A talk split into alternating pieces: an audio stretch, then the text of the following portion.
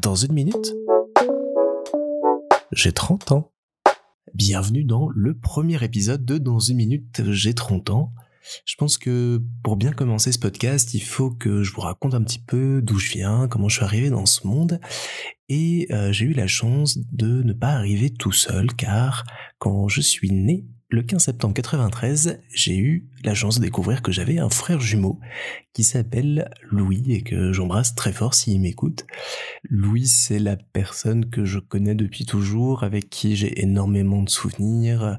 On a fait plein de trucs, plein de bêtises, on a voyagé, on a bien rigolé, on s'est toujours soutenu quoi qu'il arrive.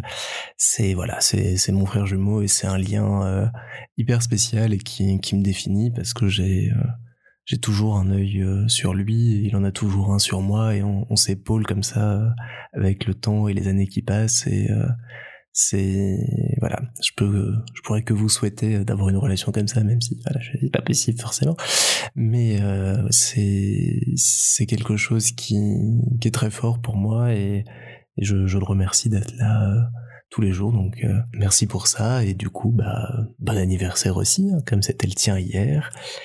Et puis euh, voilà, il y a aussi euh, un petit frère dans ma vie qui s'appelle Théophile, mais je vous en parlerai plus demain.